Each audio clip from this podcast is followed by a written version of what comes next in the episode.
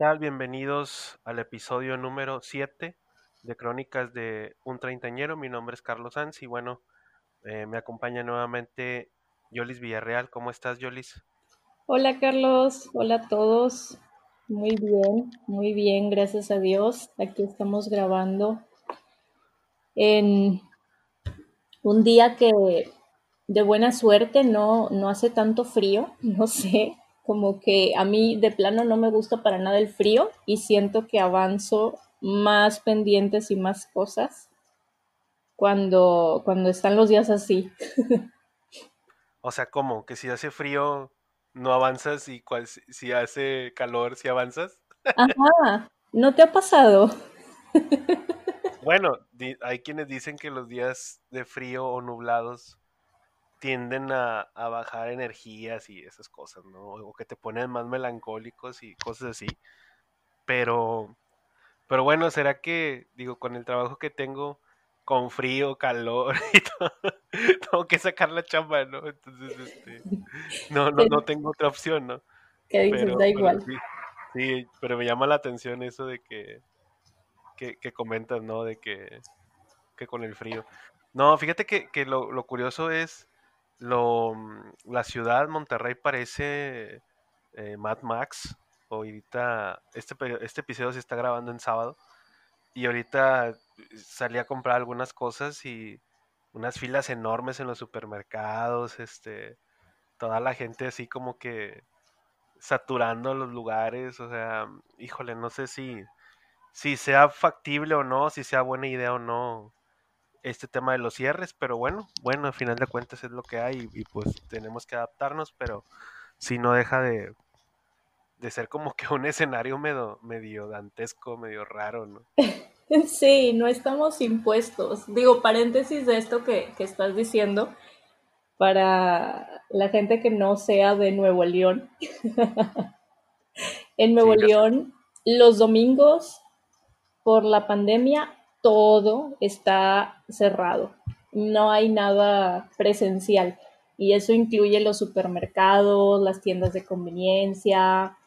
Y, pues nada, nos resulta que un día antes está todo el mundo de última hora haciendo las compras de, todos los básicos y, y demás para pues hacer todas las comidas que, hacen falta, ¿no? En el día y los pendientes y higiénicos y, anda ahí todo mundo comprando con el, con el trauma de que mañana cierran, ¿no? Y a veces igual yo siento que cosas que ni ocupas y ahí estás comprando en compras de pánico porque dices que mañana van a cerrar y, y ahí está toda la gente, ¿no? Digo, que sé que hay personas que normalmente van a las tiendas de conveniencia y a los supers los domingos, ok, pero personas que van entre semana y que van en sábado no más porque el domingo cierra, pues... Es que, sabes que, no sé, mira, a mí me pasa algo muy chistoso. Siempre, pues bueno, e, entre semana los cierres son a las 8 de la noche, ¿no? Entonces, como a las 7.20, 7 y media, me entra un pánico de que, y siquiera algo en la noche ya no lo puedo comprar entonces, mando a comprarle, con mi hermana mando a comprar basura completamente. Palomitas, papitas, refrescos, este, cosas así, pan dulce. ¿En serio? Nada más por el pánico de que, y si se me antoja algo y no. Y, y me pasó cierto día de que quería un refresco y ya no puedes comprar refresco porque cierran a las 8, Entonces sí es como que, ay, no, pues ni modo, ¿verdad? No, pues toca saludable, pura agüita. Sí, ya sé, sí, no, está, está, está complicado, pero, pero sí, sí he notado esa como que media desesperación o algo así que me da entre 7 y 8 de la noche. Cuando ya de plano ya, ya todo va a cerrar. Pero bueno, como dicen, todo es psicológico. Este, todo es cuestión de, de adaptarse. Pero, pues bueno, ahorita sí la ciudad está hecha un caos. Digo, hay tráfico también, pues donde la gente quiere comprar y, o, se desplaza y, híjole, ¿no? Muy cuestionable la decisión, pero, pero bueno, habrá que esperar si, si bajan los casos y si rinde frutos, ¿no? Exacto, a ver si las medidas realmente funcionan porque pues a veces es difícil predecir el comportamiento de, de las masas colectivas. O sea, no, no puedes saber, dices, igual y yo haría esto, pero igual y el vecino no haría lo mismo. Entonces es complicado decir qué funcionaría mejor para bajar la tasa de contagios, para eh, que los hospitales vayan como despejándose un poquito, porque ahorita están aquí en Nuevo León, pues sí sí se ha dicho mucho que están saturados y, que hay pues una sobredemanda de los servicios hospitalarios. Entonces, pues sí, es, estamos ahorita en una época complicada, por así llamarlo, pero nada de lo que no podamos salir adelante, ¿no? Yo creo que es cuestión de tiempo para que todo vaya mejorando poco a poco.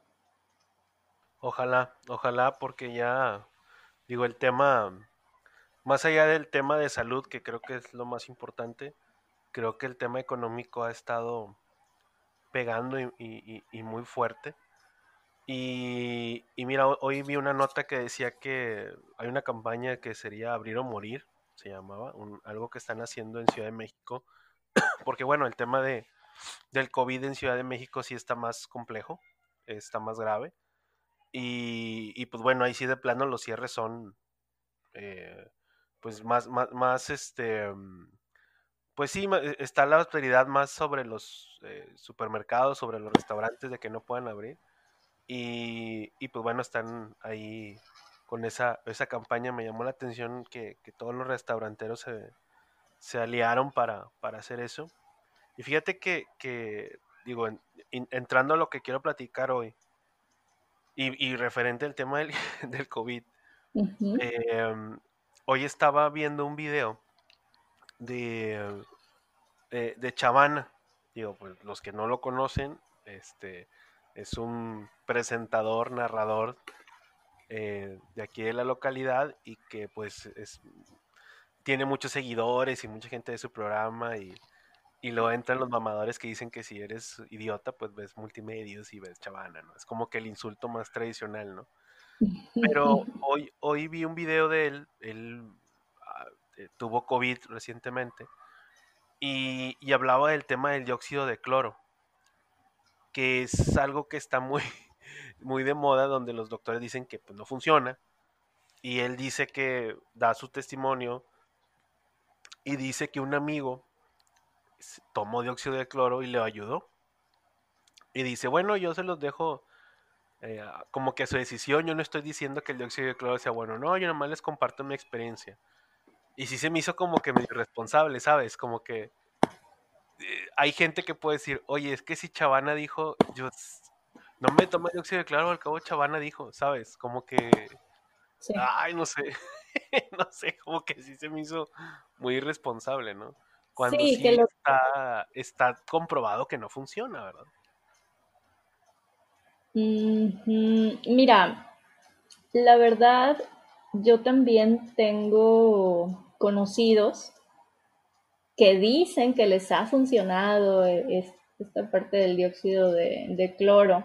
Yo la verdad, te soy honesta, me reconozco que no sé de este tema porque no soy médica ni mucho menos, no, no tengo idea de lo que es el dióxido de cloro, no sé lo que ocasiona, pero me suena así de, pura, de puro escuchar, pues que es una sustancia fuerte y que te puede, no sé, como que yo tendría mis reservas antes de tomar algún remedio milagroso que me recomienden en cualquier parte, ¿no? O sea, si no es avalado por un laboratorio, por un médico, eh, por alguien que sepa del tema, pues yo creo que sí tendría mis reservas de consumir alguna eh, sustancia pseudo milagrosa que, pueda curar cualquier enfermedad o cualquier dolencia o yo qué sé. Sí, como que, híjole, pues es un tema polémico, ¿no? Digo, lo que yo sí he investigado, lo que he platicado con, con algunos compañeros que son médicos, pues sí de plano pues, no lo recomiendan, ¿no? Entonces, Y pues bueno, si fuera la cura, pues ya estuviera la cura, ¿no? Sí, o sea, como que pues ya lo estuvieran usando todo el mundo, ¿no? Entonces, vaya, yo lo veo con esa practicidad. Entonces, em, híjole, sí, sí se me hizo muy como que amarillista. Y creo que en, en, general, la, mm, todo me parece amarillista recientemente, ¿no? En redes sociales, en las noticias, este, platicaba con una buena amiga hace algunos días y me decía que, que ella, y, y mucha gente me lo dice, como que, no, yo ya no veo noticias porque eh, me ponen triste o me deprimen y demás, ¿no? Entonces, últimamente a mí me ha pasado que, no sé, estamos viendo las noticias, mis padres son muy fanáticos de ver las noticias. 24/7 están viendo noticias, ¿sabes? Entonces, eh, me, ha tocado ver notas que son hasta medio grotescas, ¿no? Estaba viendo un, por ejemplo, te voy a escribir una, ¿no? De un una, una, señora llorando eh, y en sus brazos llorando con su hijo fallecido, Y se me hizo muy, muy grotesca la imagen, no porque, o sea, se me hizo muy triste, pero se me hizo muy innecesaria. O sea, yo puedo decir, este, oigan, este, pues falleció tal persona, hubo un accidente, falleció un niño, ya. O sea, porque tengo que ver a el cadáver de un niño en brazos de su madre y la madre llorando. O sea, ¿qué necesidad tenemos de eso, no? O por ejemplo, no se me olvida también hace poco de una nota de un atropello donde pasan en la televisión el atropello. O sea, yo, ¿por qué lo hacen? O sea, como que, no, ok, falleció alguien en un atropello, ok, ya, pero ya que pongan, y creo que cada vez es más común que pasen esas cosas, o sea, que, que no haya pudor, no sé si llamarlo pudor, no sé si llamarlo este, em, eh, no sé, este, como que, que, es mucho morbo, vaya, con lo que se maneja en eh, las noticias, y que pues a final de cuentas, este, nos, nos, deja nos deja lo mismo, pero con, ya cuando le agregas lo visual, como que te impacta más y pero a final de cuentas te dejó lo mismo, ¿no? O sea, te transmitió lo mismo. Entonces, si te va a transmitir lo mismo, ¿para qué lo haces tan visual? O sea, ¿para qué llegar al morbo? Entonces, híjole, como que, no sé, me, dio mucha... Me he dado cuenta que últimamente los medios están siendo muy, muy, muy grotescos, muy morbosos y, y, no es lo mismo con un chisme, por ejemplo, ¿no? Tú ves una nota de espectáculo y dices, bueno, o sea, así se, se funciona ese mercado. Pero ya en el tema de seguridad o de el acontecer de una ciudad, de accidentes, de atropellos, etcétera, como que no lo veo tan necesario, ¿no? Este, no sé qué piensas. Ya, sí, fíjate que en mi casa también, este, mis papás son mucho de ver noticias y el noticiero de la mañana y el de mediodía y el de la noche. Y a mí en lo personal me gusta estar enterada de lo que pasa, pero siento que, mm, digo, no sé, más que amarillismo, yo lo que he visto es que hay notas que no se difunden y que si le escarbas un poquito, te enteras. O sea, notas internacionales que son súper importantes y las tienes que buscar en el periódico porque en las noticias no te lo dicen.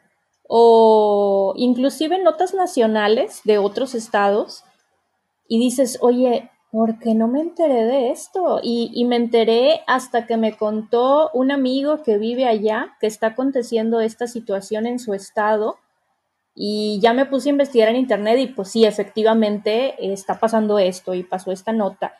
Y, hay cosas menos relevantes y, que en las noticias te las están pasando. Eh, y digo, de esto puntual del amarillismo que mencionas, porque me, salió un poquito del tema, eh, a mí me tocó ver en una ocasión que precisamente sucedió un atropello y en la imagen del camarógrafo estaban pasando, em, digo, no se vio nada muy atroz, pero ya ves que en la escena del de, el accidente, pues ponen, acordonan el área, ¿verdad? Y si hay algún, eh, pues algún fallecido, obviamente lo, lo, cubren, ¿no? Con una, con una mantita, vamos a llamarle, no sé qué sea, pero, pero pues usan así para, ¿perdón? Una manta, creo yo, ¿no? Que no sé. sí, bueno, vamos a decir que una, una manta. Eh, entonces sucede que pasan esta toma y, se veía pues ahí la, la, manta, ¿no? Entonces, ¿qué pasa? Que al instante llega una notificación a los titulares del noticiero donde la gente se está quejando de esas imágenes, de que por qué no están respetando eh, pues la, a, la persona que tuvo el accidente y por qué la imagen tan cruda y por qué lo pasan de tan cerca y así.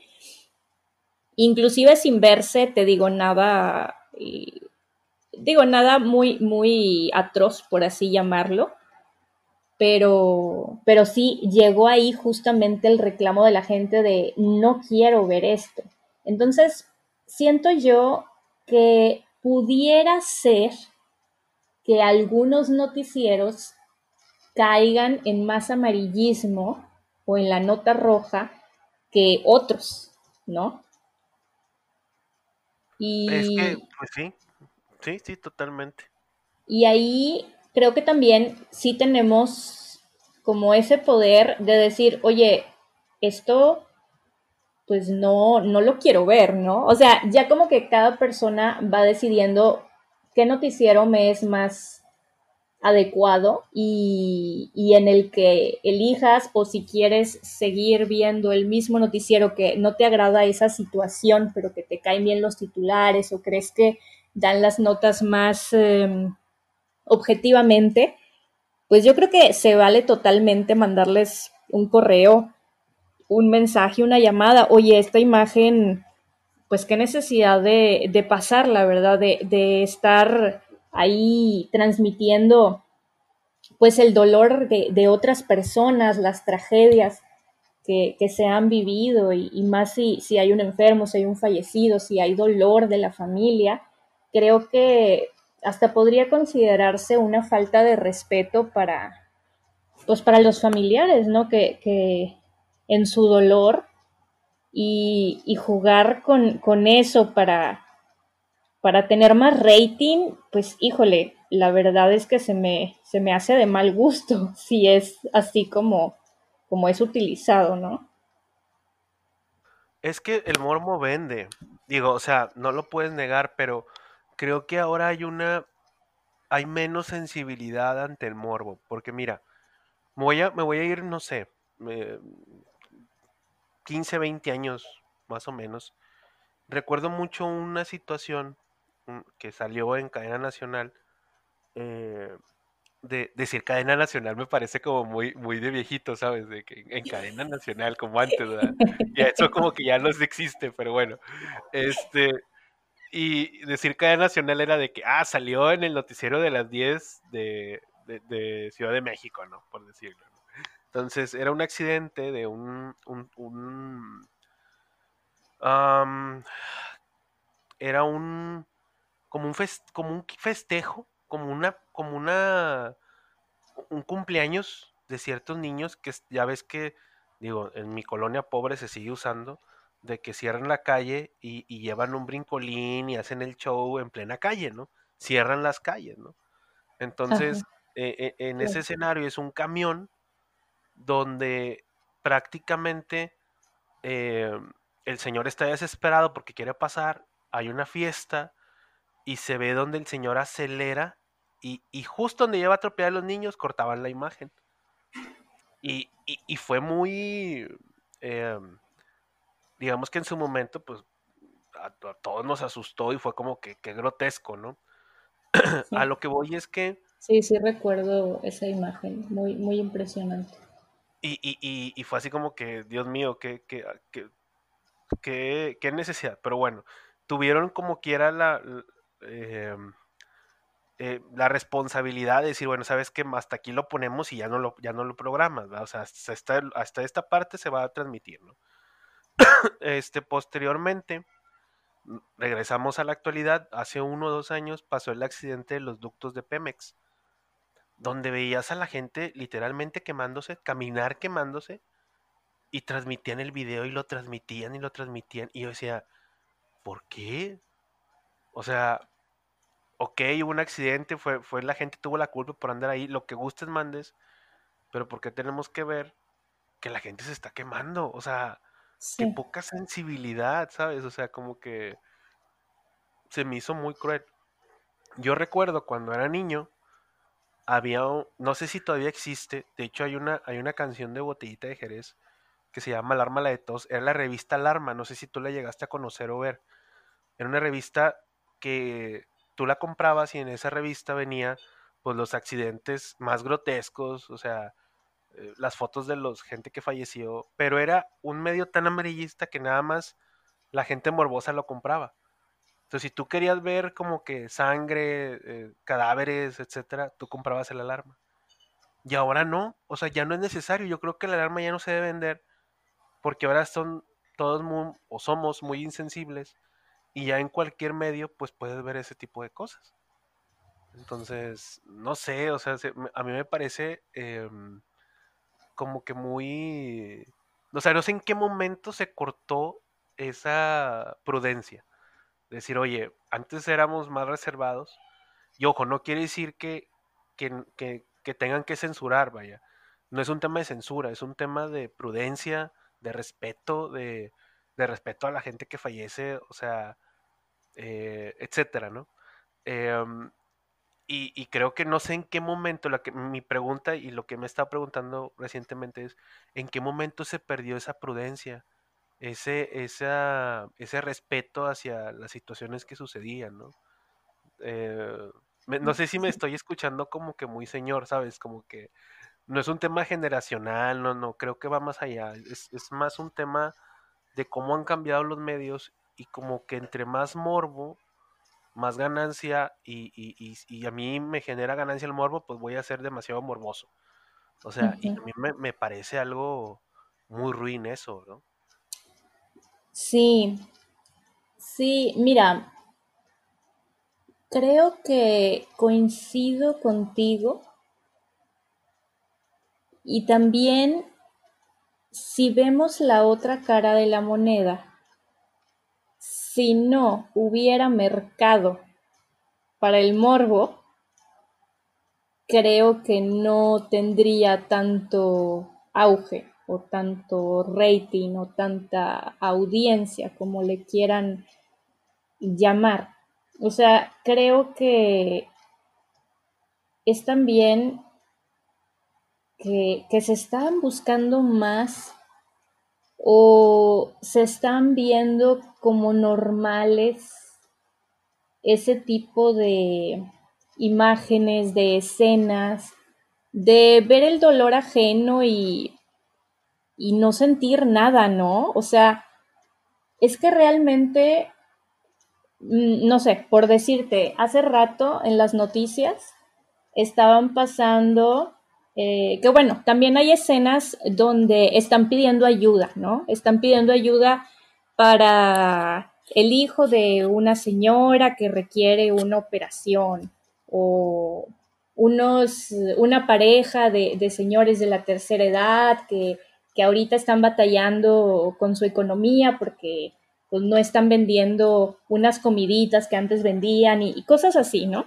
Entonces, a mí lo que me pasa eh, a veces cuando estoy como más eh, susceptible, es que yo veo ese tipo de notas y, digo, híjole, o sea, qué, qué terrible lo que, lo que están pasando, ¿no? Y puedo sentir esa carencia, ese dolor, ese, esa, esa falta que tienen esas personas.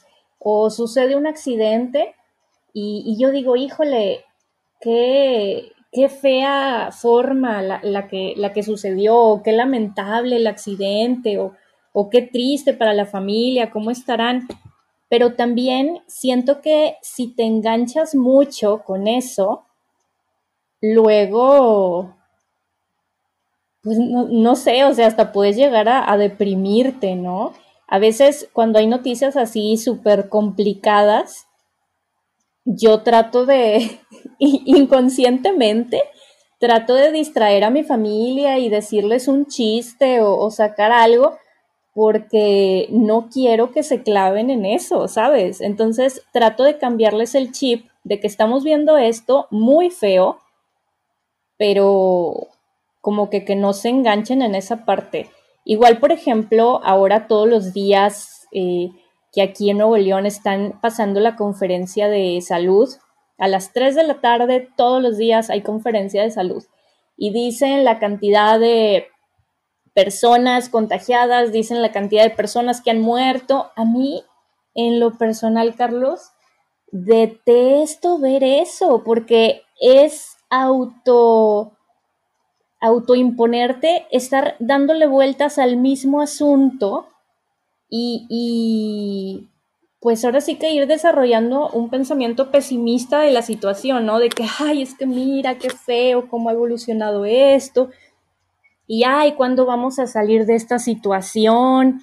Y es como, le llamaría yo, regodearte en el, en el dolor y victimizarnos y y estar pensando que, todo es terrible, que no está en nuestro control.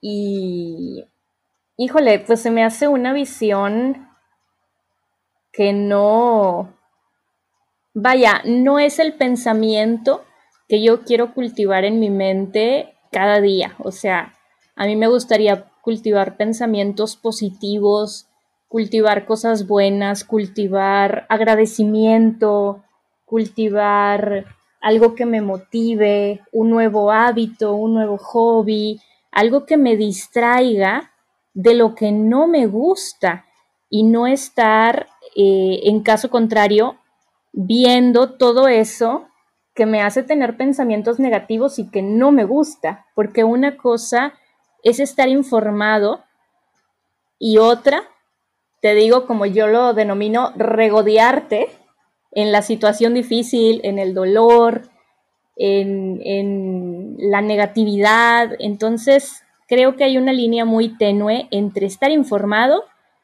y dejar que te afecte. Y creo que a veces es complicado separar esa, esa parte, dices, hasta dónde me informo y hasta dónde ya me está afectando de lo que me estoy enterando. Pues es que, híjole, em, eh, ah, tocas dos puntos ahí muy, muy, muy interesantes. Uno, eh, bueno, siguiendo lo, que comentas, ah, yo creo que a, todos se nos activa como que, bueno, no puedo generalizar a todos porque em, tenemos un mecanismo de defensa y cada quien tiene su, su sensibilidad individual y dices, bueno, esto yo no lo quiero en mi vida y déjalo bloqueo, ¿no? y tú comentas, por ejemplo, dices, no, pues yo cuento un chiste o me programo para que no pensar en eso, ¿no? Yo hago algo similar, ¿sabes? Yo cuando veo una nota así, o veo, o estoy así viendo una nota, yo mejor le cambio. O sea, mejor digo, ¿sabes qué? Yo no quiero ver eso. O sea, y ya me enteré, ya sé qué pasó, pero ya no quiero eso porque, o sea, ¿qué gano viendo el sufrimiento de alguien? ¿Qué me puede aportar? O sea, ya me di cuenta, fue una tragedia, qué triste, etcétera pero de eso a, a, lo que tú mencionas como regodearme de, del dolor, pues sí está complejo, ¿no?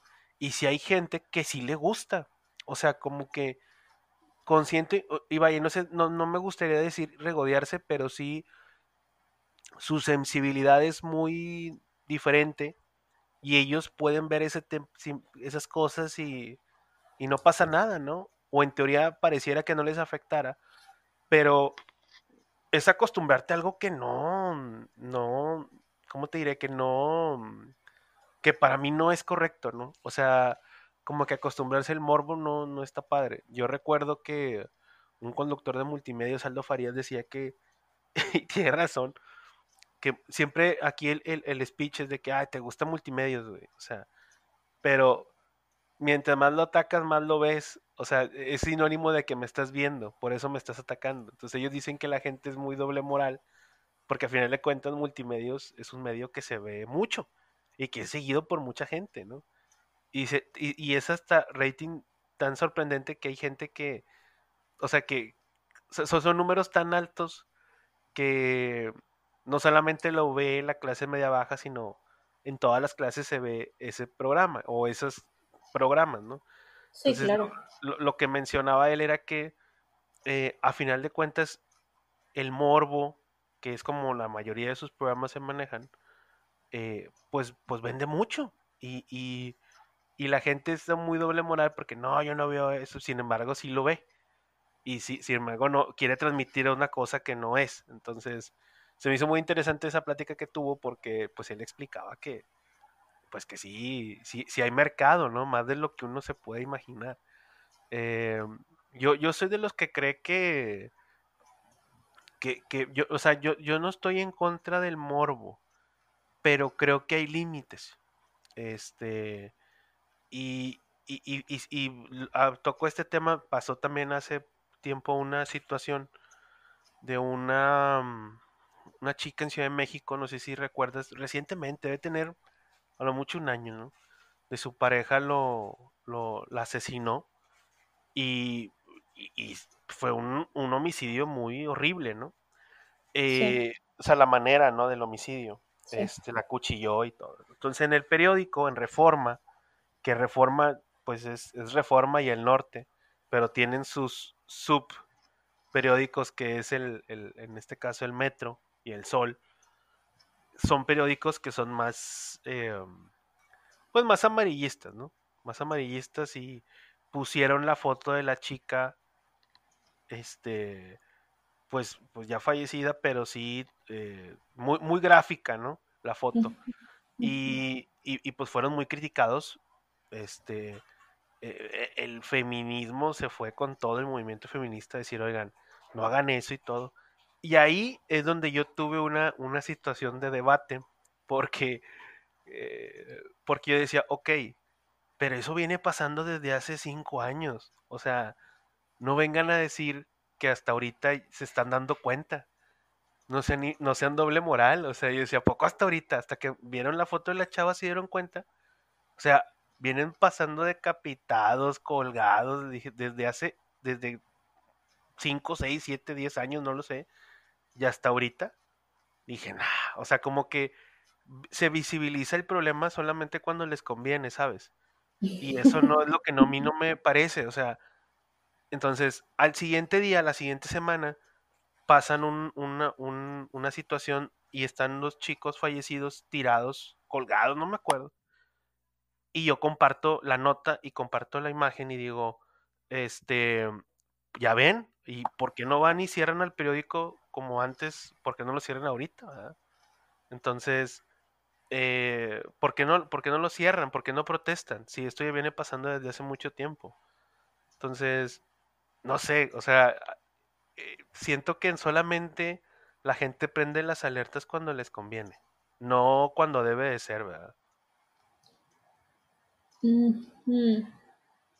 Sí, sí te entiendo, te puedo entender la forma que te sentiste.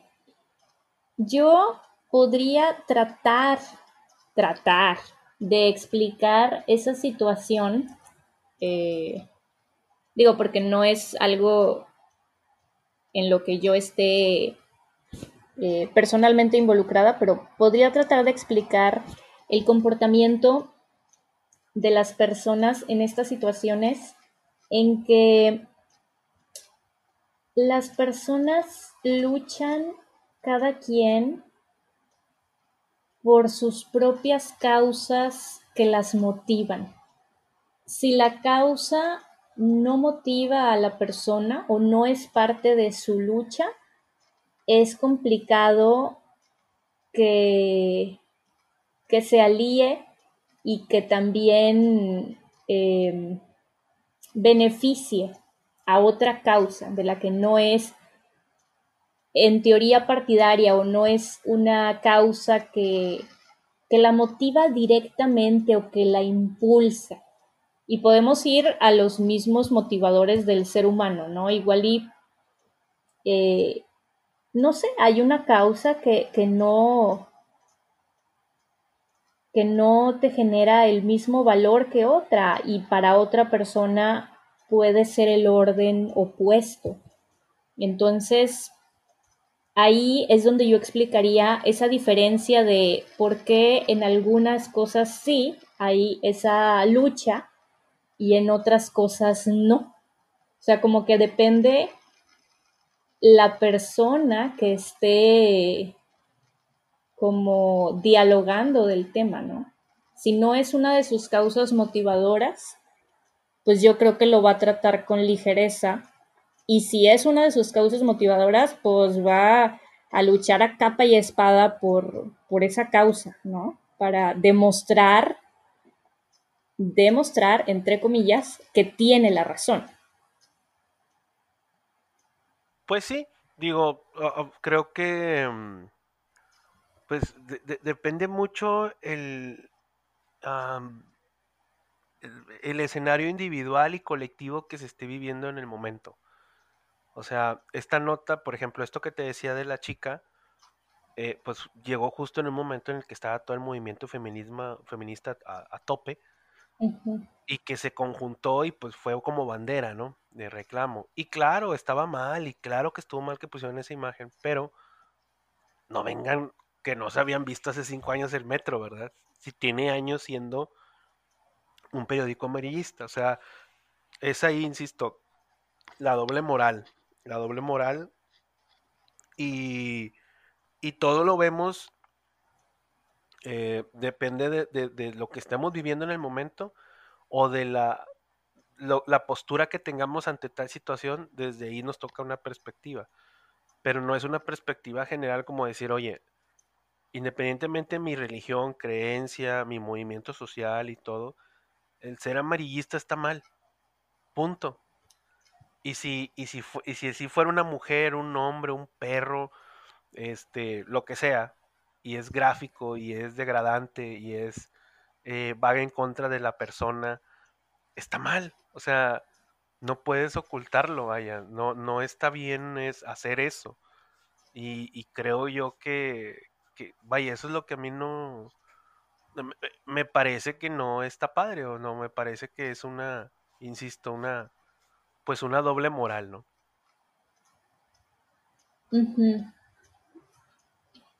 Pero, a ver, entonces, lo que quieres decir con esto es que a ti te hubiera gustado que hubiesen hecho el mismo movimiento y las mismas protestas con esa otra noticia que, que, mencionas, donde no aparecía una mujer fallecida, sino un hombre o varios hombres. Vaya, no es un tema de género, ¿no? O sea, realmente no es un tema de género.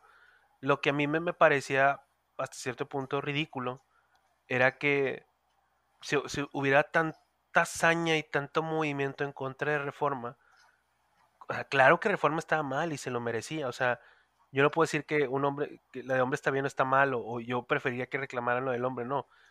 Yo, mi, mi sentir era que lleva años el problema. Y hasta ahorita que están con el feminismo lo hicieron visible. O sea, ¿cómo? ¿No se habían dado cuenta que tiene años siendo así? Entonces, mm, o sea, es ahí donde dices, bueno, se, maneja eh, según los intereses, las circunstancias del momento. Dime ahora si ha cambiado. El metro sigue siendo amarillista, siguen poniendo notas y se acabó. A todos se les olvidó. Entonces, no, no, no, es, no es justo o no está padre que solamente sea de, eh, exigir algo de momento, por un movimiento, por una moda, y no ser, em, ¿cómo se llama? Este, no usar el sentido común y decir, oye, pues es que eso está mal, no debe de ser así, punto. O sea, y, eso debe ser siempre. oye, es que vende. Pues sí, pero aunque venda, no está bien. O sea, ahí es donde digo, ¿dónde se rompió la moral? ¿En dónde se quebró? ¿En qué momento se quebró? ¿En qué momento fue? Olvidémonos de la moral, olvidémonos de, del pudor y, y pongamos y seamos grotescos. O sea, ¿en qué momento se convirtió en negocio, sabes? O sea, porque no lo era. O sea, no, antes no lo era. Y, y, y algunos dicen, no, es que había mucha represión. No, no, no. Claro que había represión, claro que había censura, pero tampoco no, no pides libertad usando libertinaje. Entonces, eso es lo que sí me, me genera conflicto, ¿no? Ya. Sí, sí, sin duda hay ciertas cosas que podrían considerarse moral o éticamente incorrectas, pero creo que mientras haya mercado, va a haber alguien que aproveche el negocio.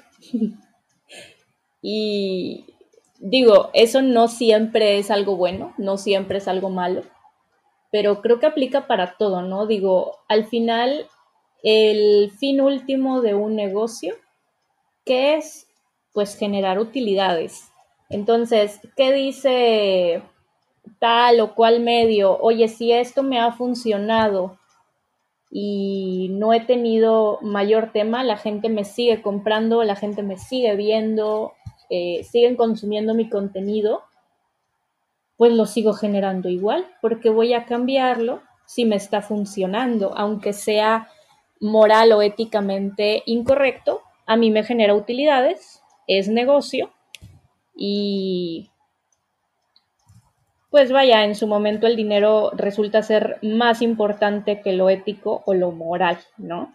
No digo que esté bien, pero pues es una realidad que sucede muy comúnmente y en muchos ámbitos, ¿eh? no nomás en esto, o sea, hay muchos temas muy delicados que por cuestiones de dinero se cometen atrocidades.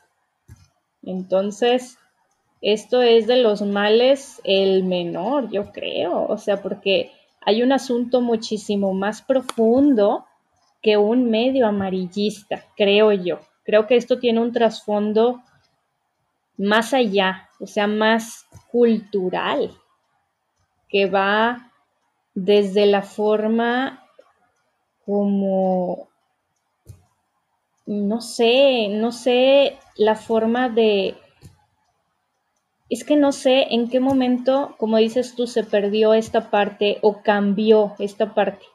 O sea, no, no puedo distinguir como un antes y un después. No sé en qué momento fue, pero sé que está pasando. Definitivamente. Claro, sí, o sea, e, e, el tema es que, pues, cómo sucedió, cómo fue, este, no lo sé, ¿verdad? Pero pero si hay un trasfondo, a final de cuentas, pues eh, te genera dinero, ¿no? Y el dinero es lo que más importa en un negocio. ¿A costa de qué? No lo sé, pero pues e, eso es lo que se busca, ¿no? Obtener utilidad, como mencionas, y pues, pues sí, creo que simplemente la man sí, creo que la manera, pues no es la, no es la ideal, no es la correcta, ¿no?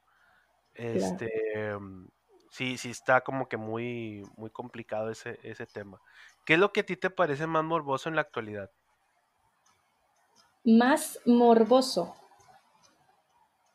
Mm, a ver, define qué es morboso para ti.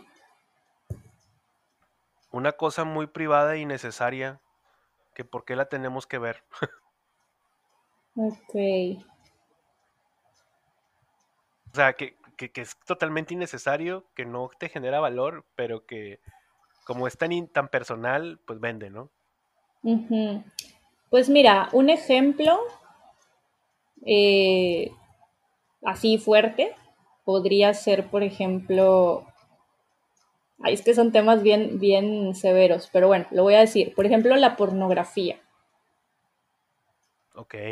Creo que es innecesario, pero mientras haya mercado y venda, ahí va a estar. Yo tengo una, eh, eh, ahorita que tocas la pornografía, yo tengo una, una también. Fíjate que estos últimos dos años me he peleado mucho. O sea, he, debatido mucho y, y, creo que es mi, ejerzo mi derecho de debate, ¿no? Porque igual, este, hubo una discusión que, estuve participando referente al tema de la pornografía, donde decían, es que, eh, ¿por qué, em, ¿por qué la gente eh, ve pornografía? El, hecho de que tú veas pornografía contribuyes a la violencia de la mujer y contribuyes a NNN cosas graves, ¿no? Entonces yo decía, ok, o sea, o sea, no, yo no, yo no estoy a, a favor ni en contra, lo único es que es una industria. Entonces, para adultos, o sea, de entrada es para adultos. Y de entrada tú pagas, ¿sí? Eh, o en teoría tú, tú, tú, tú ejerces un pago, ¿no? Y a los que participan, tanto hombres y mujeres, les pagan. Y hay muchos contratos de por medio. Tan es así que hay em, grandes figuras de la cultura pop que son estrellas porno. Entonces, yo decía, ok, ¿dónde está el delito? Ah, es que a mí, yo creo, yo pienso, yo me imagino que, ah, ok, pues estás en todo tu derecho, pero de creerlo, pero de eso a decir que quien está participando en la película está siendo violentado, violentada, pues no le pusieron una pistola en la cabeza, firmó un contrato y esa persona, tanto hombre y mujer, sabían lo que iba a hacer. Y son muy felices las estrellas porno, o sea, les pagan una super lana, ¿no? Bueno, y aquí un paréntesis. Ajá. Hasta aquí estás hablando de las personas que se dedican a eso. Ajá. Ojo, la pornografía no solo incluye a personas que voluntariamente se dedican a eso. Ajá. O sea, hay temas de trata de personas. Ah, claro, claro. Hay temas de pornografía infantil, que es una desgracia y una abominación, que yo considero en lo personal una abominación. Entonces, va más allá de, una industria. Digo, ahí, pues cada quien, ¿no? Irrespetable. Pero ya cuando se violenta la libertad de una persona, ya cuando es un abuso de, de la persona, creo que es cuando ya está realmente sobrepasando por mucho lo, lo ético, lo moral y, bueno, toda esta parte. Que el tema es que eh, el problema es cuando se generaliza. O sea, el problema es, es cuando tú, siguiendo el tema de la pornografía, tú hablas de trata y hablas de la pornografía infantil, que coincido contigo, son cosas horripilantes. Em, pero yo no puedo decir que una persona que libremente decidió entrar a una industria de pornografía por lo que sea, pero si firmó un contrato y demás, ella y, el, actriz o el actor, más quien pagó para ver eso, más los inversionistas que hay detrás, estén contribuyendo a algo o sean, o, yo, o sea, yo no puedo decir que ellos sean los, los que contribuyen o sean culpables de la pornografía infantil. O sea, yo no les puedo dar esa carga a ellos. Y ahí es donde yo digo, espérame, espérame, o sea, ok, te podrá parecer muy, o no te gustará la pornografía, ok, completamente, eres libre de no gustarte. Pero tampoco yo puedo ejercerle o darle una culpabilidad a alguien que todavía, pues a mí no me consta, o sea, ¿me entiendes? Hay cárteles, hay mucha corrupción, hay muchas fuerzas detrás de todas esas, de la trata de personas y de la pornografía infantil. Pero de hecho, de, de, eso a decirle, ah, sí, pero los productores de X actriz también están contribuyendo. Ah, chinga, espérame, ¿cómo? Eso es lo que no me gusta. O sea, yo no puedo darle la, carga y el peso a alguien. Es como que no encuentro el culpable y digo, y ustedes también, porque a ustedes les gusta la pornografía. Ah, chinga, ¿y mí qué, güey? O sea, o sea, yo no, yo, yo, porque yo tengo, yo voy a ejercer la culpa, ¿verdad? O sea, es, es donde creo que se exagera. O sea, claro que, que o sea, yo, yo no sé qué, qué, esté detrás de la cabeza o cómo se forma una perversión de una persona que consume pornografía infantil, que es una abominación, pero pues yo no puedo culpabilizar a todo el mundo que lo es, ¿sabes? O sea, o que si porque ves una pornografía de adultos ya te gusta la infantil, o sea, ahí es donde siento que se está, se pierde, se pierde el sentido, se pierde la idea. Entonces, son dos cosas distintas, ¿no? Sin embargo, no le puedes echar a una la culpa de la otra. Eso es lo que no, no estoy de acuerdo. Ya, claro. Sí, en eso coincidimos totalmente. No, no hay una correlación comprobable entre ambos factores, ¿no? Que uno sea causal de otro. Sí, y, pues bueno, y, es un punto interesante porque así como eso, este, por, por decir, no sé, a mí me vuelvo a lo mismo de, mm, por ejemplo, hablábamos de, la música, ¿no? O sea, cuando hablábamos el, el programa pasado del tema de Molotov, o sea, em, antes, por ejemplo, en los ochentas, cuando Hombres G vino de España, decía que, que le estaban censurando la canción de Mamón por decir Mamón. Entonces decía la canción Sufre y lo oía un pip y lo devuélveme a mi chica, ¿sabes? Y luego y dice, también salió, eh, estuve recientemente viendo un, documental de Netflix de Rompan Todo y decía el de Radio Futura que le censuraban la música, pero salían con Raúl Velasco, chicas con micro bikini bailando y ahí no había nada. Entonces decía, era, para ellos españoles era algo muy curioso, ¿no? Como que porque una letra sí me la censuras y un y una acción tan grotesca como poner a chicas a bailar en micro bikini no, o sea, entonces a lo que voy con esto es que la doble moral siempre la hemos tenido, pero ahora ya está más fuerte y el morbo ya está mucho más fuerte que lo que era hace 30, 40 años, ¿no? Entonces, no sé si sea bueno o malo, o no sé si sea parte de un cambio cultural, pudiera ser, pero no sé si a la larga cómo nos pueda beneficiar eso, ¿no?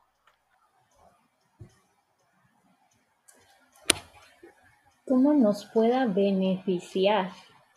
Sí, como cultura, o sea, ¿qué me beneficia ser morboso? ¿O a qué nos beneficia a los mexicanos ser morbosos, sabes? O sea,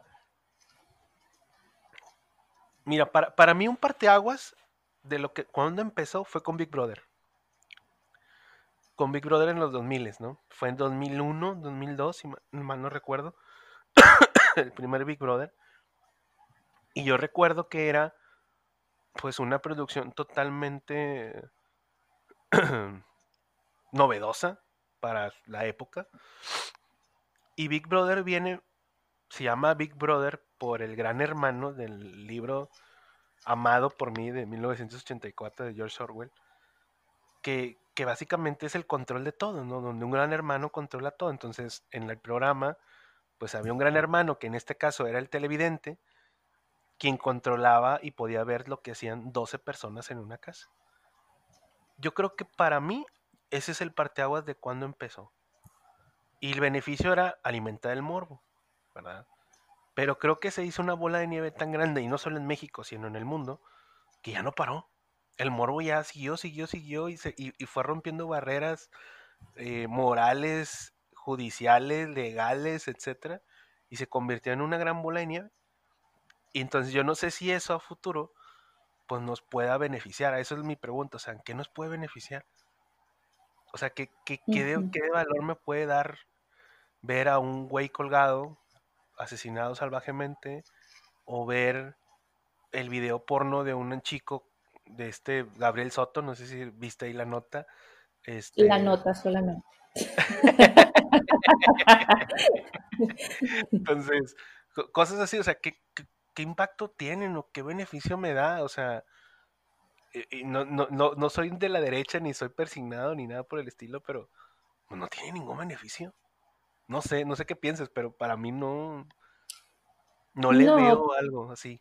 Sí, honestamente se me hace muy difícil responder esa pregunta de qué beneficio nos deja Mm, digo, así pensándolo rápidamente y yo creo que si lo analizo una semana entera no voy a encontrar el beneficio.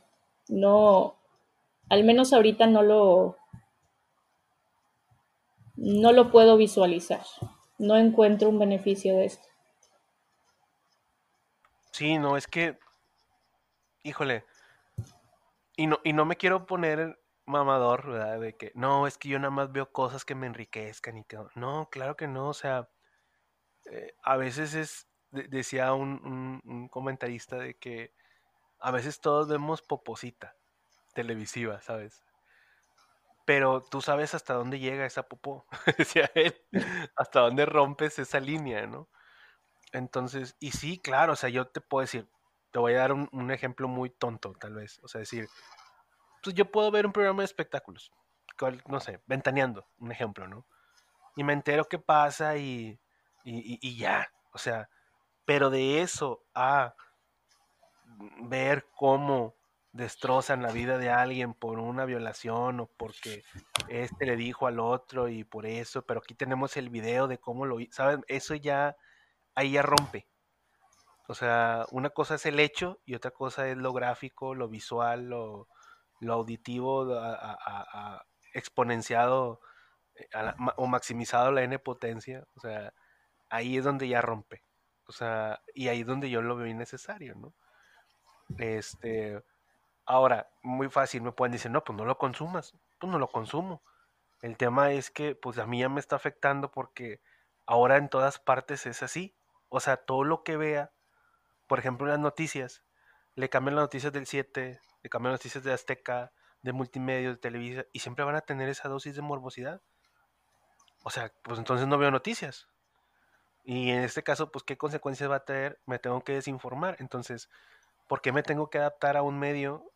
O sea, ¿en qué, en qué concluyo? ¿En que me voy a tener que adaptar a los medios? Y nada más ver por pedazos y hasta donde sí o no, o voy a tener que buscar medios digitales, que creo que mucha gente lo hace así, porque pues simplemente no quiero consumir eso, ¿no? O sea, a final de cuentas creo que la, mi respuesta va a ser, pues me voy a tener que adaptar a lo que hay, ¿no?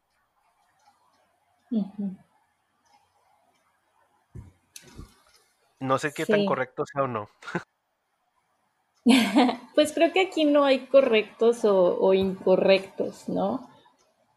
Creo que es un tema de libre elección de los medios que cada uno de nosotros quiera utilizar para mantenerse informados, pero también para tener en cierta forma,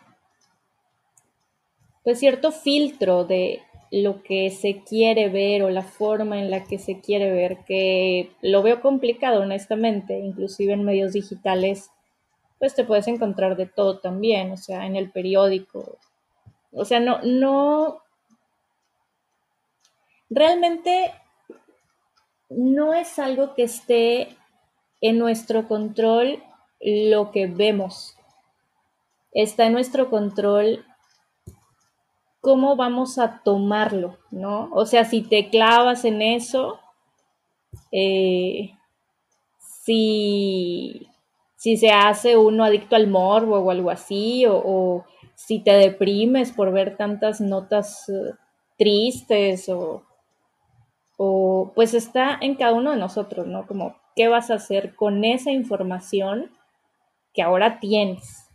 Creo que ahí es lo que sí puede estar en nuestro control. El resto, no, lo definen los medios. Realmente no lo definimos nosotros. Podemos eh, reclamar, podemos comunicarnos con ellos, podemos hacer alguna queja, alguna protesta, pero realmente la cuestión final pues no es algo que esté en nuestro control o al menos así lo veo yo. Entonces, más bien, ¿cómo voy a reaccionar a esta información que estoy viendo? Que alguna me mantiene informada y otra se me hace muy morbosa y, no me agrada, ¿no? Pero sabes qué, digo, ahorita que, que, comentas, ¿no? Es como decir, bueno, ¿cómo yo, cómo lo tomo y cómo lo digiero y cómo lo manejo, ¿no? Pero lo que sí creo es que, que igual me gustaría tocarlo en otro, en otro programa. Eh, sí creo que hay una correlación entre somos más morbosos y hay una correlación con somos más violentos. O sea, sí creo que hay una, a partir de cuando rompimos esa morbosidad, o, cuando rompimos esa moralidad, perdón, hay una correlación a que somos más, más violentos, más estresados, más... Eh, pues digo, pues ahorita no sé si te has dado cuenta que está muy de moda, bueno, sigue de moda, los ladies y los lords. Lady Chicharrón, Lord quién sabe quién, y que básicamente te narran personas que explotaron, ¿sabes? Y siento que, que, ahora, digo, es una teoría loca, a final de cuentas, pero sí creo que hay una relación eh, en masa, culturalmente hablando, que somos más morbosos o, este tema de, que está hay una apertura de todo, o que ya no hay nada de privacidad ni de moral, y que se está viendo reflejado en, la sociedad eh, en temas de violencia. Y violencia en todos los sentidos, laboral, eh, familiar, de pareja, de etc. Eh, sería un buen tema para una tesis, ¿sabes? O sea, porque sí creo que, no lo sé, es, un, es simplemente para mí una idea completamente, pero sí lo, me gustaría platicar en otro programa porque sí creo que hay una relación. O sea, sí debe de haber algo ahí porque somos más violentos, ¿sabes? Y eso eh, a mí me gustaría también saber el por qué. O sea, en qué momento nos volvimos tan violentos, ¿no? Y, y, lo veo mucho en... Ya, ya no es matar gente, sino la manera en cómo lo haces. Y creo que eso híjole, a mí me da, me da mucho miedo, ¿no? Y eh, hace poco, digo, con lo que decíamos de los medios digitales, eh, Twitter tiene una página que se llama el blog del narco. Y, a mí me tocó ver un video que dije yo, güey, o sea, ¿cómo desveo esto? ¿Sabes? Porque tú vas en el, yo, te voy a explicar, yo veo el blog del narco porque a mí me gusta mucho saber qué pasa en el noreste, por temas de seguridad donde hay más temas, donde hay más inseguridad, donde hay más todo, ¿no?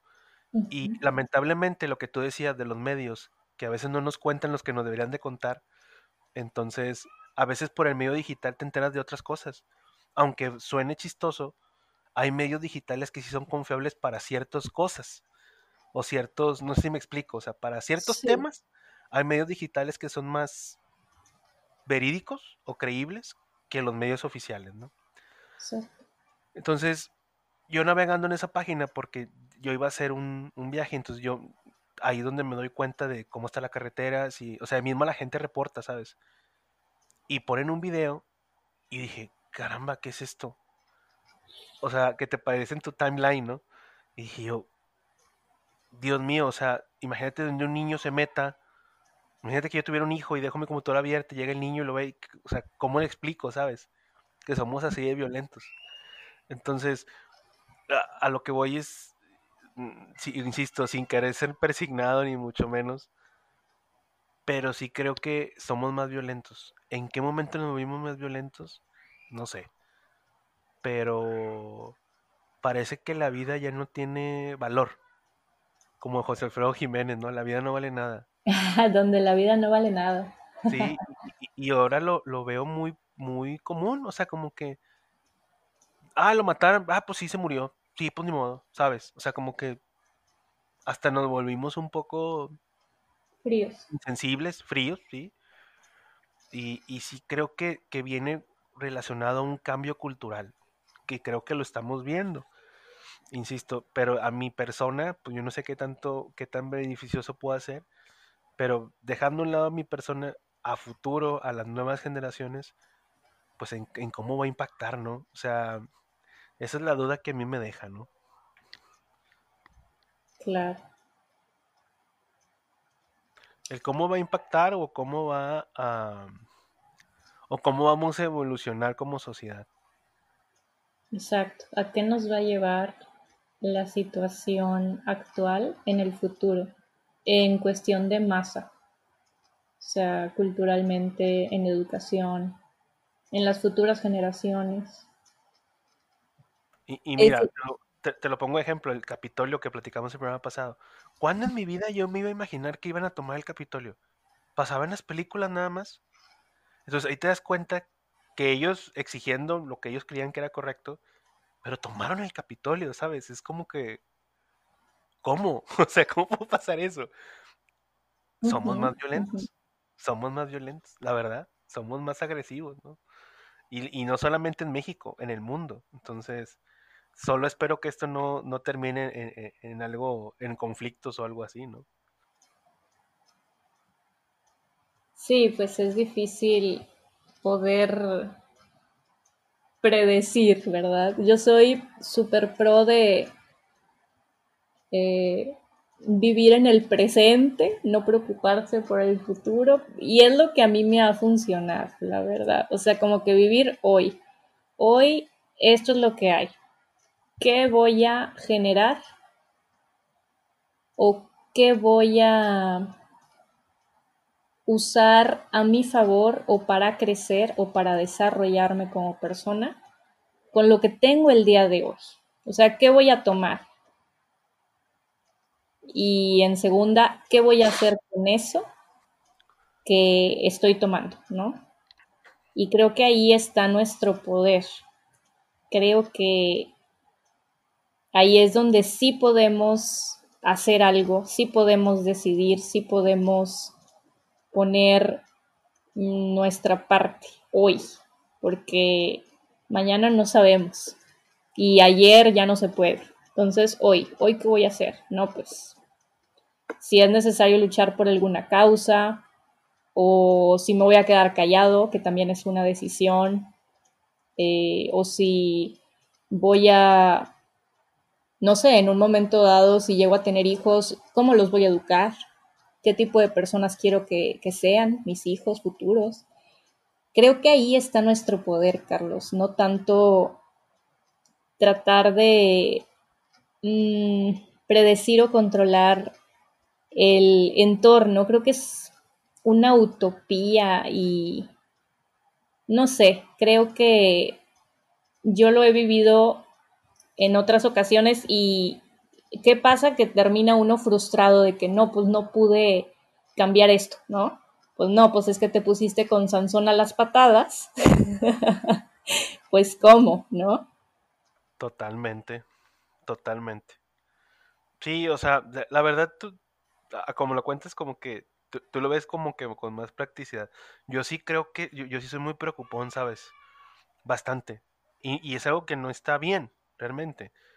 Y, a mí me gustaría ser como que, sin, sin preocuparse, es como hay que vivir, como decía Simba, ¿no?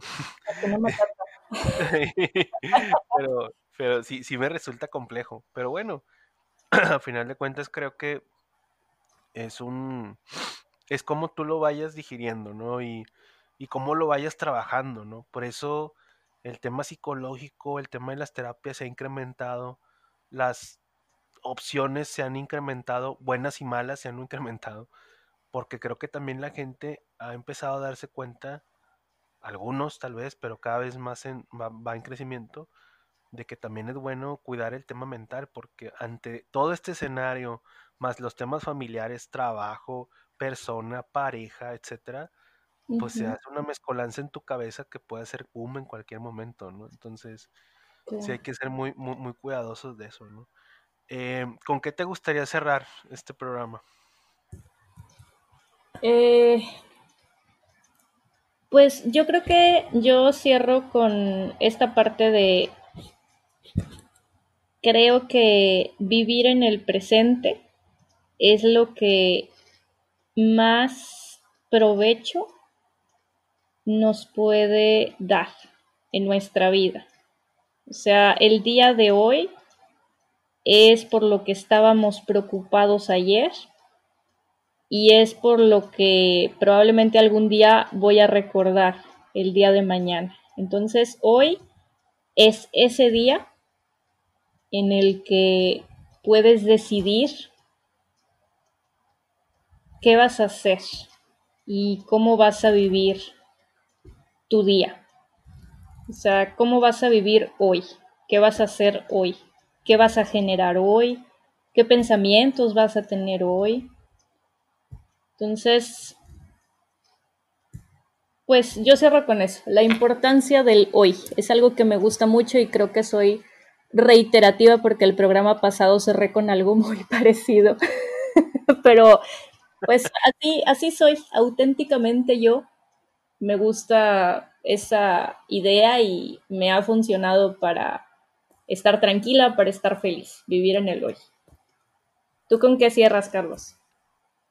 Yo creo que con ser cuestionadores, o sea, el, y, y, no cuestionadores en el sentido de ser este de anarquía ni de protesta, ¿sabes? Sino en el, en el tema de, de, analizar bien lo que consumimos en general, de analizar bien a nuestro entorno, el cómo está, y, el cómo vamos a adaptar nuestra cultura y nuestra individualidad a ese entorno.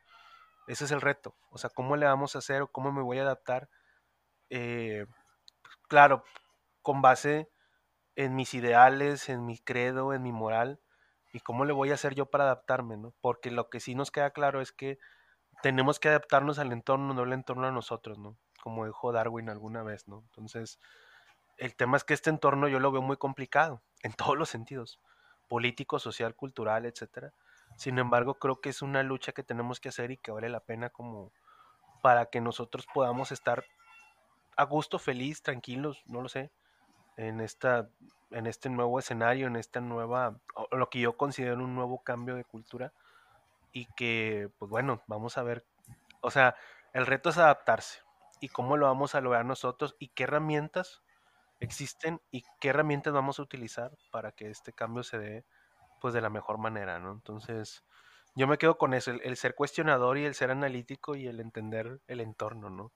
No tanto dejarse llevar, ojo, sin entrar a lo conspiranoico, madre, que no, este, o sea, porque ya se puede prestar a que no, sí, este, eh, nos observan y WhatsApp y te ven las conversaciones. No, no, no, no, nada de eso, sino más el tema de, de, de, qué pasa en global, en masa y, y, cómo eso nos puede afectar, ¿no? Entonces, yo cierro, yo cierro con eso. Este, y pues bueno, este fue el episodio número número 7 de, de sí. Crónica de, de, un treintañero, ya, ya el segundo, Yolis, que, que participas. Y pues bueno, este, traíamos otro tema y una pregunta que te iba a hacer, pero lo voy a dejar para el siguiente programa. Este, creo que nos extendimos con este tema del amarillismo. sí. yo, pensé que no, yo pensé que no, no, no, íbamos a agancharnos tantos, pero bueno, se dio. Este, este, y pues bueno, con esto ya, ya cerramos. Espérenos la siguiente semana con el episodio 8, donde tenemos muchos temas de qué platicar y, y esperamos pues que, que sean de, de su agrado. Muchas gracias, Yolis. Por... Gracias, aquí nos escuchamos. Hasta luego. Bueno, muchísimas gracias. Esto fue Crónicas de un Treintañero. Eh, nos vemos la próxima. Chao, chao.